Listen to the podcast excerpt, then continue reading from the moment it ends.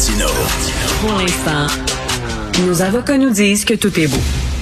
Je déteste gaspiller de la bouffe. J'ai ça. Quand mon fils mange pas ses légumes ou mange pas trop parce que c'est bourré de biscuits en cachette ou de chips avant, il a pas faim, il faut jeter la bouffe. Je déteste ça. Mais là, c'est ce qu'on fait au Québec par quantité énorme. 3,1 tonnes, 3,1 tonnes de bouffe qui est littéralement gaspillée. Alors, euh, c'est un texte euh, que vous retrouvez dans la section Faites la différence. Allez sur le site du journal. Euh, c'est l'organisme Deuxième Récolte qui nous apprend ça. Moi, j'en revenais pas en lisant ces chiffres-là. 96% des surplus alimentaires produits au Canada, 96% sont gaspillés plutôt que donnés à des personnes dans le besoin. On va parler avec Madame Marie-Josée Mastro-Monaco, directrice des opérations de Deuxième Récolte. Bonjour, Madame. Oui, bonjour, Monsieur Martineau. Ça va bien? ben, ça va bien, mais je trouve ça tellement décourageant. Écoutez, là, 3,2 tonnes euh, de surplus alimentaire chaque année et 3,1 de ces tonnes-là qui sont gaspillées, qui vont directement euh, aux poubelles plutôt qu'être redonnées à des personnes dans le besoin. Ce n'est pas une, une utilisation intelligente des ressources alimentaires, ça. Ben, vous avez tout à fait raison de dire que c'est 3,2 tonnes euh, de, de, de, surplus alimentaire, mais il faut préciser que c'est des surplus alimentaires parce que beaucoup plus que ça qui est gaspillé, mais le 3,2 tonnes, c'est des surplus alimentaires comestibles. Comestibles. Donc, ils pourraient être utilisés par nous à tous les jours. C'est des très bons repas. La quantité qui est gaspillée, là, juste pour vous faire une petite image, vous parliez là, que vous n'aimez pas que votre fils mange pas ses, tes légumes. Ben oui. Ce 3,2 tonnes-là, ça serait assez de nourriture pour nourrir le Canada au complet, offrir à souper à tout le monde pendant six mois de temps. Mais ça n'a pas d'allure. quand même, ça, frappe l'imaginaire. C'est, non, ça n'a pas d'allure. Là, on, s'entend, là, ça, c'est, les 3,2 tonnes, c'est, c'est pas de la bouffe qui, qui provient de, de mon assiette puis de votre assiette. Là. Je peux pas mettre ça dans un carton pour envoyer ça à, une banque alimentaire. C'est, quoi, ça? C'est des, c'est des produits qui ne se vendent pas ou des produits parce que, mettons, la date de péremption euh, est dépassée alors que le produit est encore comestible, c'est ça? Ben, c'est beaucoup. Ben, oui, la date de préemption, il faut, faut quand on achète du lait, on achète n'importe quel produit, il y a toujours une date meilleure avant. Mais hmm. meilleur avant ne veut pas dire pas bon après.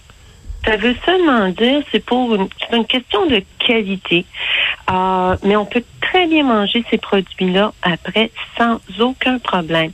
Mais au-delà de ça, il y a aussi tout ce qui fait les quotas, donc euh, les producteurs, les producteurs maraîchers. Il va y avoir des, des, des industries qui vont acheter, ils vont réserver les récoltes mais mhm. s'il y a une production plus grande, ils n'ont pas le droit de vendre. Ils sont, sont exclusifs. Ils n'ont pas le droit de vendre ces produits-là. Donc, ces produits-là sont donc gaspillés, tout simplement. Mais c'est la même pomme que vous achetez au gros prix à l'épicerie ou la même tomate. C'est la même. C'est pas qu'elle est moins belle, moins bonne. Mais j'avais vu il y a quelques années, euh, Madame Mastro Monaco, j'avais vu à la télévision il y a quelques années des, des producteurs de lait qui jetaient leur lait dans des ruisseaux qui jetaient leur lait parce qu'il y en avait trop produit. Puis euh, si tu en produis trop trop de lait, fait que le, prix baisse, puis c'est pas bon pour l'industrie. Donc euh, à un moment donné, ils, régularisent le prix. Donc t'en as trop produit, ben là on peut pas le vendre. Fait que là on, ils jetaient le lait. Et là je me disais ben voyons, il y a des gens qui sont pauvres, qui sont dans le besoin, ils adoreraient ça avoir ce lait là. Ben, tout à fait. Là, je veux dire, puis faut, puis là, on, on parle avec tout ce qu'on connaît, l'inflation, puis la crise sanitaire, la COVID.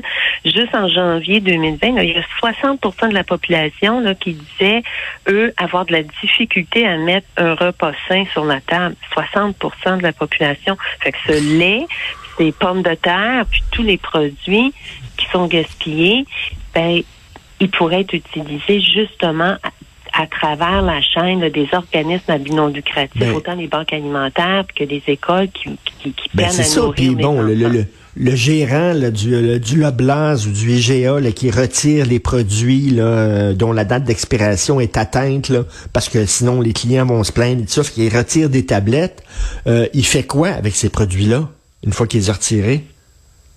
Ils vont où, ces produits-là? malheureusement, beaucoup s'en vont euh, dans les sites d'enfouissement. Malheureusement, énormément. Puis, non seulement on ne nourrit pas les gens, mais on, on, on aussi on endommage l'environnement parce qu'une tonne de nourriture qui est envoyée au site d'enfouissement, ça produit près de, près de 4 tonnes de gaz à effet de serre. Donc, oui, le, le, on a, on n'aide pas nos familles qui ont qui sont qui ont des besoins alimentaires, mais aussi on endommage à long terme notre environnement. Fait que sur les deux sur les deux euh, sur les deux volets, on n'est pas vraiment bon. Mais, mais, euh, où ça bloque, là? Où c'est que ça bloque, là? Il faudrait, je sais pas, il, il manque euh, de, de, de, de, gestion de tout ça, là. Il manque la gestion, mais il manque énormément de volonté politique euh, pour une entreprise de d'envoyer ses, ses, ses surplus alimentaires dans les sites enfouissement. Ils doivent payer.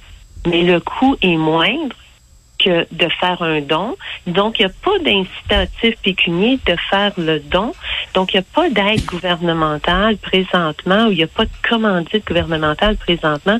Le budget vient d'être adopté au Canada. Il n'y a absolument rien pour la sécurité alimentaire. En début de la crise, euh, de la crise de la COVID, il y a eu un programme de récupération d'aliments excédentaires de près de 50 millions. À ce moment-là, euh, des organismes comme nous, on a reçu des subventions pour pouvoir acheter les surplus.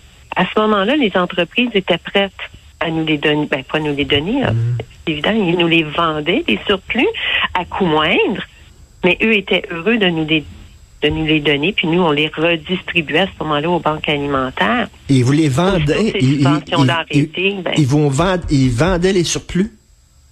Ils nous vendaient, oui, ben c'était une subvention pour aider justement les entreprises. C'est ça. Mais, mais mettons, je sais pas, moi, si j'étais gérant d'une épicerie, là, puis une grosse épicerie, là, puis là, euh, chaque jour, là, tu retires des, des aliments des, rayons. Je ils ont des camions, aux autres. Je dirais à mon chauffeur de camion, regarde, va mener ça à la banque alimentaire du coin, du quartier. Je ferais, je j'aurais une connexion avec ces gens-là. Puis je dirais, ou alors je dirais, cette banque alimentaire-là, venez ici euh, chaque vendredi, venez ici avec votre camion, puis on va vous donner ça, ces produits-là. Qu'est-ce qu'ils attendent? Ben ça, il y a un coût ça, écoutez, il y a un coût autant pour la, la, la, banque alimentaire pour eux d'aller chercher. Bon, certaines banques alimentaires ont justement les transports, lèvent des fonds. Mhm. publics pour être euh, privés, c'est-à-dire pour être capable d'aller chercher ça il faut qu'il y ait des incitatifs, il faut qu'il y ait une sensibilisation qui soit faite auprès des gouvernements pour être capable d'offrir des subventions, des commandites, soit aux organismes pour qu'ils puissent aller chercher les produits ou ou encore aux entreprises, des, ça peut être euh, des, des des, des, des, reçus pour impôts ou quoi que ce soit pour être capable de que les organismes puissent offrir leur surplus alimentaire puis pour que eux il y ait un coût moindre que de d'envoyer leur surplus en site d'enfouissement. Donc lever le coût, augmenter les coûts pour envoyer ces, ces dons-là dans les sites d'enfouissement, mais les dons, les, surplus dans les sites d'enfouissement, mais offrir aussi des incitatifs pour être capable de les donner aux banques alimentaires, parce que vous en, vous en avez souvent parlé même à votre émission, les banques alimentaires ont de la difficulté parce qu'il y a une hausse de demande de, de, par des gens qui ont besoin de la nourriture.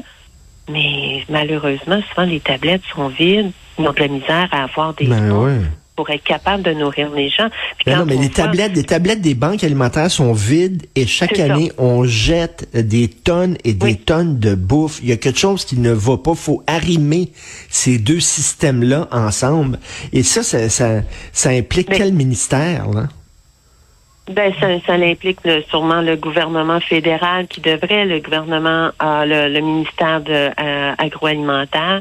Hmm. C'est à eux, je pense, de faire un pas. Je sais, il y a énormément eu de subventions au, gouvernement fédéral, mais absolument rien pour la sécurité alimentaire du côté fédéral. C'est scandaleux qu'en 2000, qu'en 2022, c'est scandaleux qu'on soit pas euh, plus performant que ça euh, pour euh, la récupération de cette bouffe-là. Et en terminant, je suis allé voir un spectacle la semaine passée euh, dans une salle, Madame Mastro Monaco, et je suis sorti de la salle, puis c'est dans un quartier, dans un quartier assez pauvre, dans, dans, le quartier gay, tout ça. Mm-hmm. et il y, a un monsieur qui vient dans la rue, il dit, Monsieur Martineau, j'ai quelque chose à vous dire, les médias ne parlent pas assez de pauvreté. C'est vrai.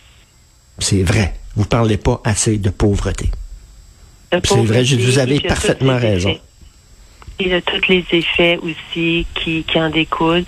Ah, écoutez, l'insécurité alimentaire, là, ça coûte annuellement là, environ 26 milliards de dollars à l'économie canadienne. Côté santé, côté euh, social, les problèmes sociaux, tout ça. Donc, ce fameux 3,2 millions de tonnes-là, là faut trouver une façon de le récupérer. Ben, Deuxième récolte a une application.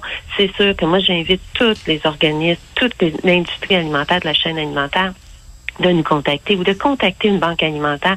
Donnez vos surplus. Parce que hmm. l'envoyer dans un site d'enfouissement, non seulement on endommage l'environnement, mais on n'aide pas justement des gens dans notre communauté. Non, c'est vraiment scandaleux. En tout cas, il va y manger ces Christy de légumes, mon fils. Merci beaucoup, madame. Marie-Josée Mastro-Monaco, merci pour le travail que vous faites justement pour les gens dans le besoin, directrice des opérations de deuxième récolte. Bonne journée. Bonne journée. Merci.